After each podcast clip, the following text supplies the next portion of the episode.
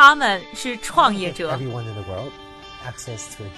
是梦想家。As an entrepreneur hustle 是行业先锋的代言人。他们因为勤奋通过智慧和激情从平凡里走出不一样的人生。我是一加这里是创业美国带你了解美国前沿创业者成功背后的故事。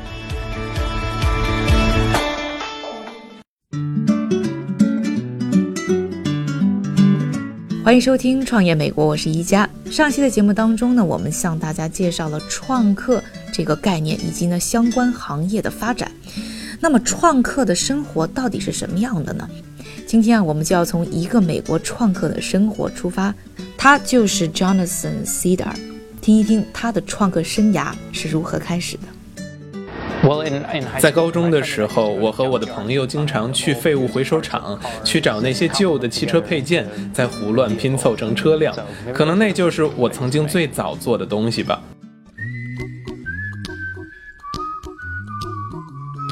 创美节目的正确打开方式有几种？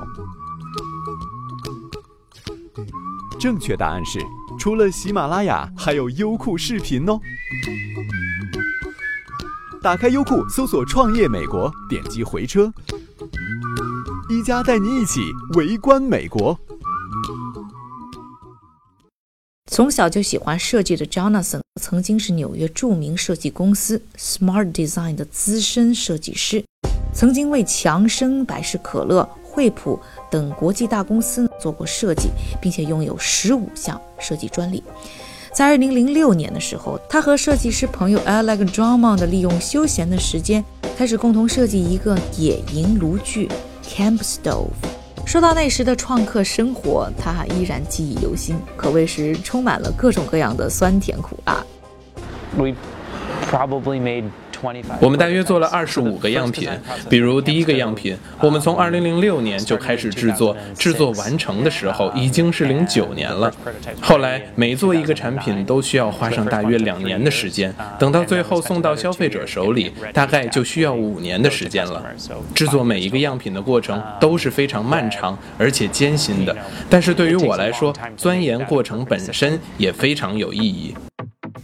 三年的创客生涯让 Jonathan 和 Alec 终于把一个想法变成了产品，而这个时候的他们啊，有了更大的激情，要把这个产品推向给大众。于是呢，在2009年的时候，Jonathan 干脆辞职，创办了我们今天要走访的 BioLight 这家公司，从创客变成了创业者。而无论是做创客还是做公司，Jonathan 心中呢始终坚持着一个原则，那就是要去发现并且解决客户的问题。我们都是为主流的客户、产品和公司做设计和制作的。我的确很喜欢自己之前的那个工作，但是却不能去选择自己想要解决的问题。对于我来说，设计总是要帮一些客户解决问题。我们希望可以选择我们认为重要的问题去解决。环顾世界的时候，我们看到对于个人能源的强大需求，我们非常想为这些人解决问题。所以，首先我们做的就是野营炉，这是我们的第一个产品。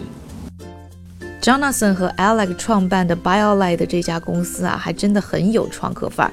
走进他们的办公室呢，你会看到两个大的设计间，在这些设计间里面呢，堆满了各种各样的工具和原材料，绝对是一个手工创造的天堂。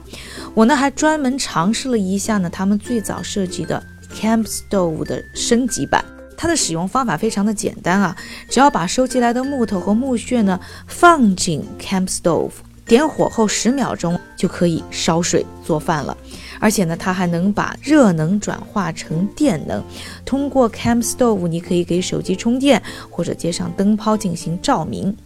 而当年启发 Jonathan 和 Alec 要创造这个 Camp Stove 的，就是因为他们发现了野营者最需要解决的问题。我和我的合伙人都是非常狂热的露营爱好者，但我们都遇到过一个问题，那就是你带的这些小的罐装燃料，他们经常用完了，但你周围其实都是燃料。我们就有了这样一个想法：也许可以使用周围环境当中的木头，像罐装燃气一样清洁有效的方式来燃烧。这就是做饭用的野营火炉最初的想法。刚才节目当中也说到了，Jonathan 呢和 Alec 在发明 Camp Stove 的过程当中也经历了好几年的时间。作为创客，他们到底又遇到了什么样的困难呢？来听一下 Jonathan 是如何回忆的。我们在研发的技术实际上是很复杂的。燃料科学是一个非常动态的领域，它需要适当的气体和那些燃料混合在一起，还有你把燃料放进去的方式。所以这里有太多的变数需要优化在一起。我们使用的热电技术是把火焰燃烧产生的热能转化成电能，这又增加了难度。我们真的是在挑战科技的极限。我们所做的，从基础的科学原理到最终产品的制造，当你真的这样做的时候，就意识到有相当多的困难。And, and when you do that, there's just a lot of steps. 而他们的努力呢，也是有回报的。成立公司以后呢，他们对 Camp Stove 进行了几次的升级。二零一四年五月啊，他们还将呢能够同时转化成热能，并且提供充电的 Camp Stove 的最新版，在众筹网站 Kickstarter 上进行推广。而这款产品方便使用并且环保的理念，一下子就引来了众多支持者的关注。原本他们的众筹目标呢只是四万五千美金，结果最后轻轻松松的在三十二天的时间里获得了四千名支持者，超过一百万美金的支持，比原定目标呢高出了二十二倍的结果呢，也是大大超出了 Jonathan 和他的 BioLite 团队的意料。完全没想到我们的众筹项目会获得如此巨大的成功。当产品最终到了客户手里的时候，他们告诉我们很喜欢自己的产品，对于我和整个团队来说都是非常有意义的时刻。而 BioLite 的粉丝呢，也不光只是在美国，而是遍布世界各地。在日本啊，他们就有一群呢热爱野营、喜欢做饭的粉丝。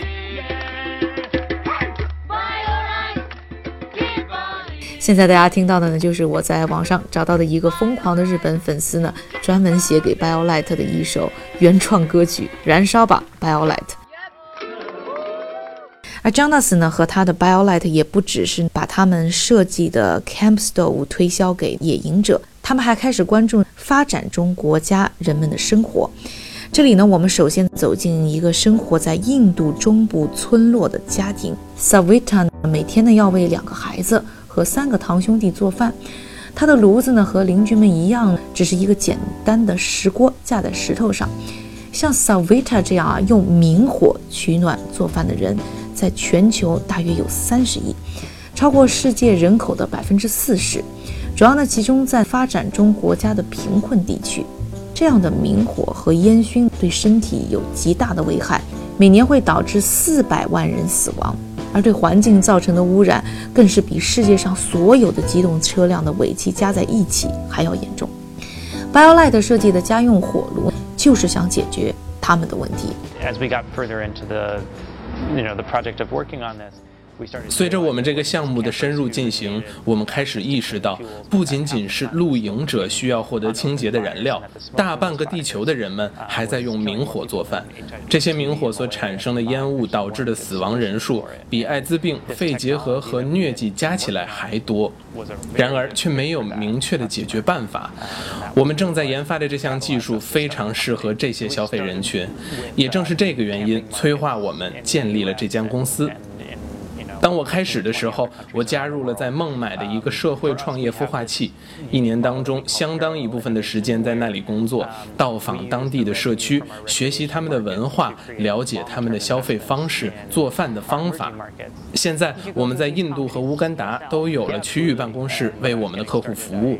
产品上，我们先从美国和其他十五到二十个国家的露营市场开始。我们有个特别的模式，我们把它叫做平行创新。我们用休闲市场的收入来创造长期投资，并支撑我们的新兴市场。helping to service our customers. 一加出书啦！新书《创客法则》在当当、亚马逊、京东及全国各大书店有售。微博晒书，还有机会赢得创新产品礼物。一家携手中外行业大师，共看美国顶尖创新企业。创客法则拿在手，创业路上不用愁。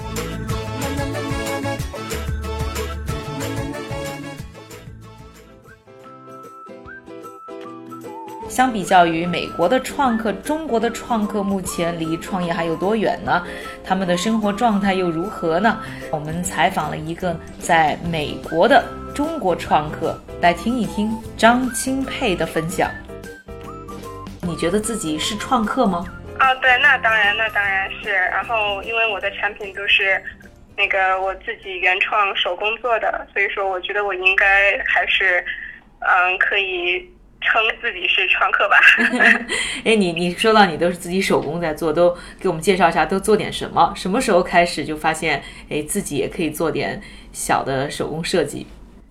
呃，我是用那种干花和那个，嗯，就是树脂胶，然后做成手机壳，然后就是把干花放进手机壳里面，做成一个实用的一个工艺品，就差不多是这个样子。我是一年之前。